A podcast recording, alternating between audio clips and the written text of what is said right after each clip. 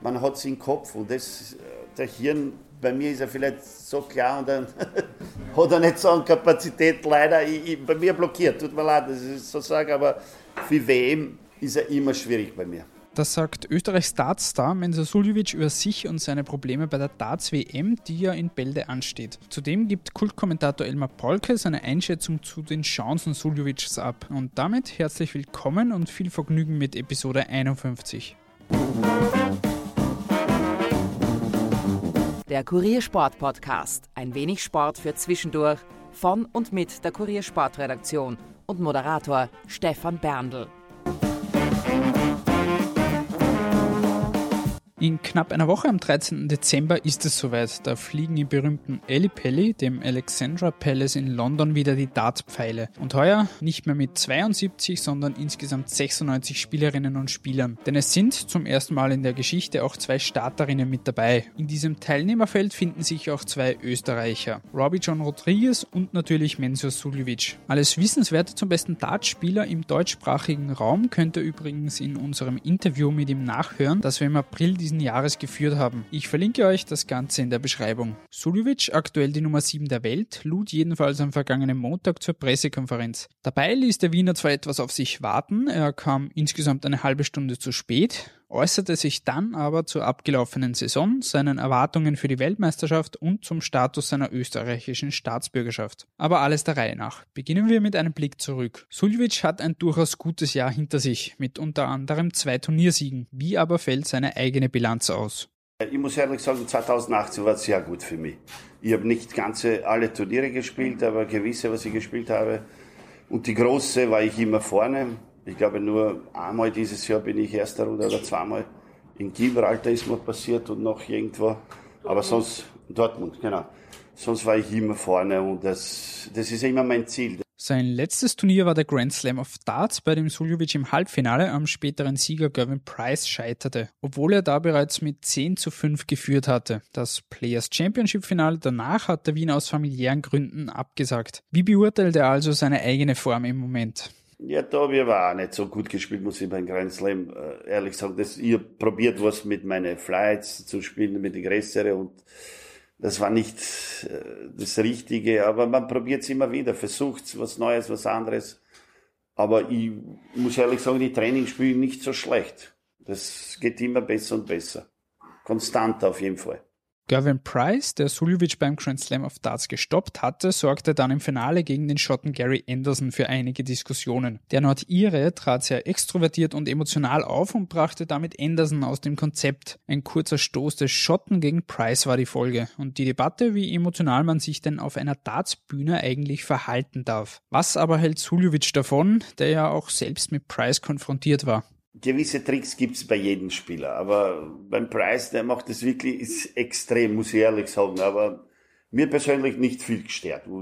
Ich habe mich fokussiert auf mein Spiel. Er hat geschafft, ein paar Mal ist er ganz knapp dran bei mir vorbeigegangen und er redet immer irgendwas, weißt du, und irgendwann einmal lasst die Konzentration nach, aber das darf nicht passieren. Ich, er, man soll sich fokussieren auf sein eigenes Spiel. Beim Gary Anderson haben wir gesehen, den hat Daryl Gurney, ich glaube, einmal auch so ein bisschen ausprovoziert. Der lässt, wenn seine Konzentration, ich glaube, er lässt schnell nach und der tut sich fokussieren mehr auf den Gegner, wie was er redet, was er sagt, was er macht, wie auf sein eigenes Spiel. Und in normalen Fällen hat der Price keine Chance gegen Gary Anderson, muss man ehrlich sagen. Das ist, er ist in guter Form, der Price auch. Aber Gary ist, ist im Moment, was ich gesehen habe, ich glaube, Nummer eins für mich. Tricks gibt's immer wieder. Die Spieler versuchen sie immer wieder. Man muss sich fokussieren auf eigenes Spiel. Dass er schreit, soll er schreien. Aber er macht es äh, bewusst, dass er die rausprovoziert. Und wenn das schafft, dann hat er gewonnen, leider. Der deutsche Moderator und mittlerweile auch Darts-Kult-Kommentator Elmar Polke, aktuell bei The Zone tätig, hat zu dem ganzen Thema ebenfalls eine ganz eigene Meinung. Er mag Typen wie Price. Ich glaube, es geht am Ende vor allem darum, äh, ob man den Gegner respektvoll äh, behandelt. Wenn es dahin geht, dass du den Gegner permanent provozieren willst und mit ihm nicht respektvoll umgehst, dann überschreitest du eine Grenze, die auch, glaube ich, die PDC nicht haben möchte. Sobald, solange das besteht und sobald ich jubel und, nicht dem Gegner ins Gesicht die Faust reinhaue oder emotional ihn anschreie, dann geht das nicht gegen den Gegner, sondern dann geht es um dein eigenes Spiel. Und dann finde ich es in Ordnung. Und ich, das stimmt, ich mag Typen wie Gervin Price. Ich glaube, der Sport braucht auch Typen und er ist einer und er kommt aus einem anderen Sport und er ist, glaube ich, auch mit so einer Emotion im Sport groß geworden als Rugby-Spieler. Da, da musst du, glaube ich, auch solche was freisetzen. Das, das lebt er jetzt einfach weiter aus. Daran reiben sich einige, klar. Das ist auch als Gegner, glaube ich, nicht immer angenehm, gegen so einen zu spielen. Aber das ist auch ein Part oder ein, eine, eine Möglichkeit, dieses, diesen Sport so zu betreiben. Von daher finde ich Typen wie Gavin Price gut. Psychologische Kriegsführung ist also im Darts durchaus ein großes Thema. Der mentale Aspekt spielt einfach eine ganz große Rolle, wie auch Suljovic erklärt. Ich muss ehrlich sagen, 90 Prozent spielt sie im Kopf an. 90 übertrieben, aber 80, sagen wir so. Und, und, und, und dann, wir trainieren alle. Jeder trainiert fünf, sechs Stunden. Da gibt's nicht die Junge heutzutage, die trainieren viel mehr. Die haben mehr Kraft, mehr Lust, mehr, boah, die wollen was erreichen. Die trainieren sicher viel mehr so wie Dimitri hat mir erzählt, er trainiert den ganzen Tag, er hat sich vorgenommen, seit zwei Monaten, den ganzen Tag ist er nur Dart.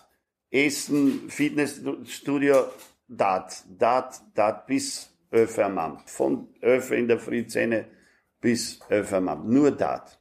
Und sicher mal, das läuft immer mehr, jetzt ist er Jugendweltmeister.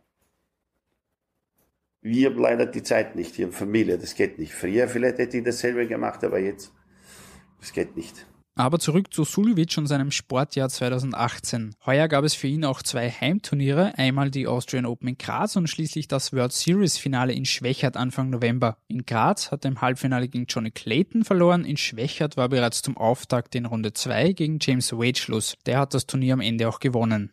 Ich muss jetzt wegen Schwächert eine Ausrede finden. Das war irgendwo an Luft, wirklich. Der, der, der da, irgendwer noch drei Spieler haben sie, Cheesy hat sich beschwert, der Peter Wright hat sich beschwert, die Klima oder irgendwas war eingeschaltet. Mein Darts hat immer so geflogen. Ich habe wirklich überhaupt keine Chance gehabt. Ich hab, die drei Leck, was ich gewonnen habe, das war auch glücklich.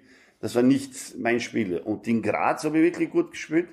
Und in Halbfinale auf einmal war so wie Kraft aus. Das habe ich überhaupt nicht verstanden. Das ist mein schlechtestes Spiel in Halbfinale.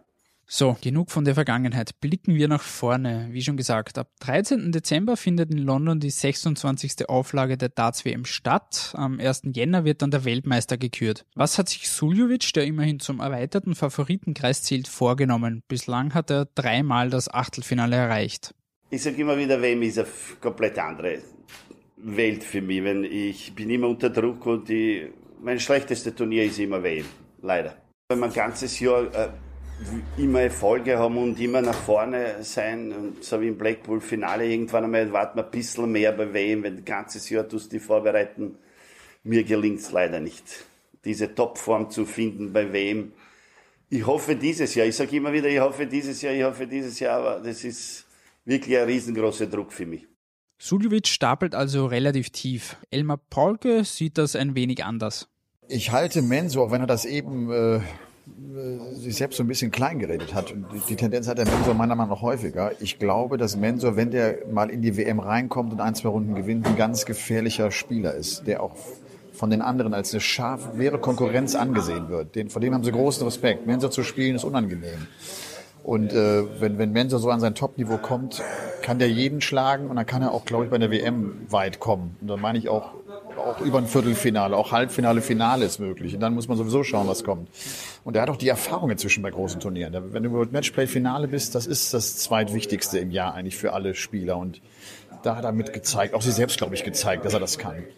Wenn man das Jahr sieht, vielleicht ein Jahr ohne Major-Sieg, werden vielleicht die Kritiker sagen. Und trotzdem finde ich auch ein sehr konstantes Jahr mit Erfolgen auf der European Tour, mit Erfolgen auf Schalke vor 20.000 Zuschauern, was ein großer Event war, mit dem Finale World Matchplay der ist gut. Und der Grand Slam war jetzt nochmal wichtig für ihn, glaube ich, auch um zu sehen, okay, es war nicht ganz so konstant, finde ich, die letzten Wochen, aber er ist da. Wenn, wenn, wenn Mensur sein A-Game auspacken kann, dann ist er ganz gefährlich. Dann traue ich dem ganz, ganz viel zu.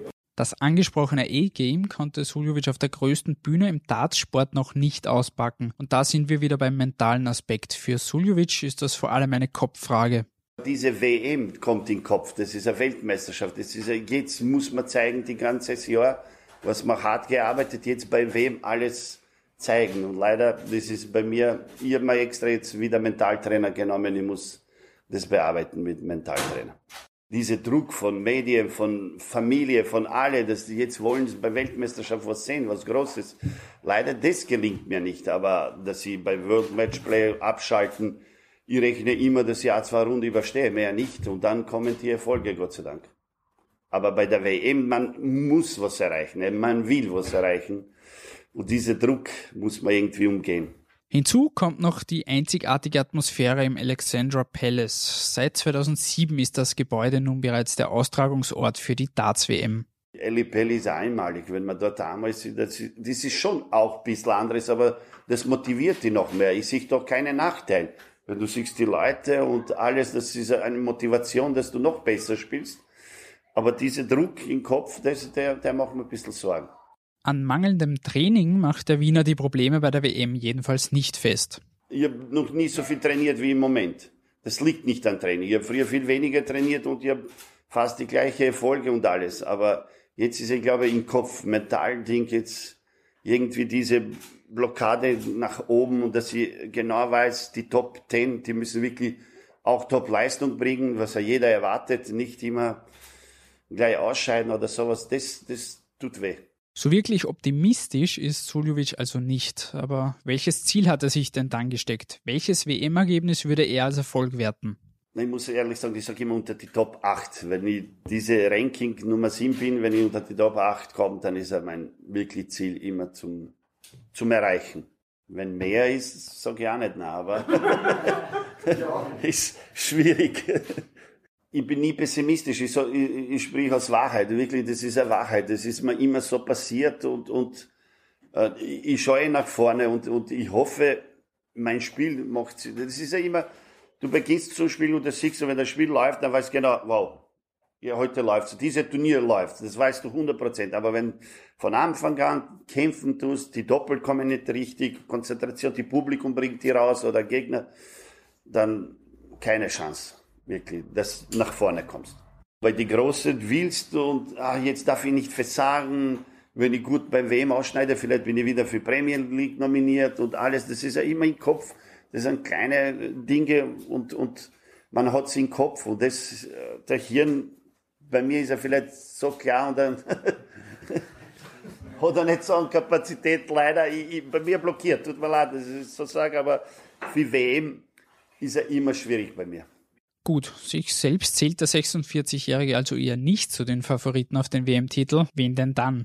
Ich glaube, bei der WM trotzdem wird sie ein, ein, einer von den großen durchsetzen, wenn dieser Druck für die andere und wenn ein anderes Turnier wäre, hätte ich gesagt, hat ja jeder die Chance. Aber so bei den großen Events ist ja nur immer diese Atmosphäre, diese Erfahrung und alles, das setzt sich sicher einer von den großen durch.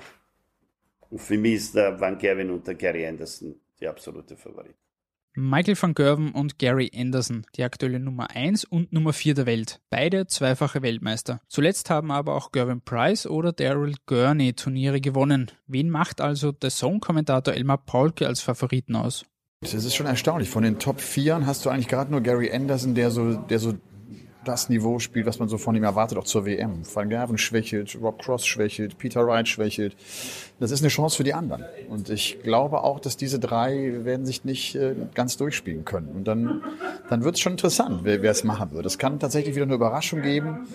Ähm, und genau auch aus diesem Gesichtspunkt heraus glaube ich auch, dass, dass Menso einer sein kann, der vielleicht am Ende da vorne steht und du sagst, okay, diesmal ist Menso vielleicht dran. Ne? Also es ist eigentlich so eine Zeit, in der ganz viel möglich ist. Und äh, ich drücke ihm die Daumen, dass er, dass er auch diese Chance irgendwie ergreift und die Chance nutzt. Denn ich finde, sein Spiel ist da, sein Kopf ist da. Ich, ich, ich finde ihn sehr stabil und finde ihn sehr gut.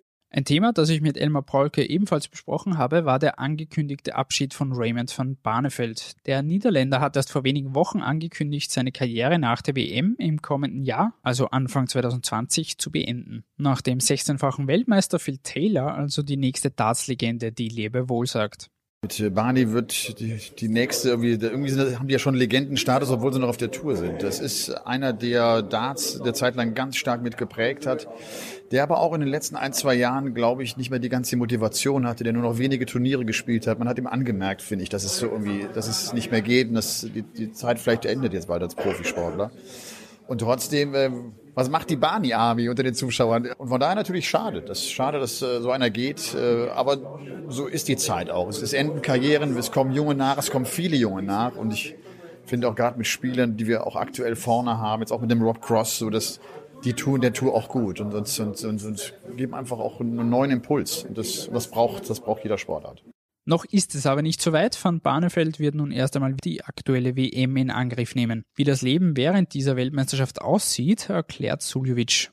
Wir haben super Hotels und wir haben Trainingsgeräten auch dort. Wir trainieren, ich trainiere, ich glaube, zwei, drei Stunden vor dem Spiel. Und danach bin ich sicher noch fünf, sechs Stunden von dem Spielbeginn. Durch nicht ganze Zeit spielen sicher auf den Tag, aber ich ich bin einer, ich brauche wirklich drei bis vier Stunden mindestens Training. Wenn nicht vier, fünf Stunden vor dem Spielbeginn, dass ich komplett in meinem Fokus bin, dass ich nichts, auf nichts anderes denke.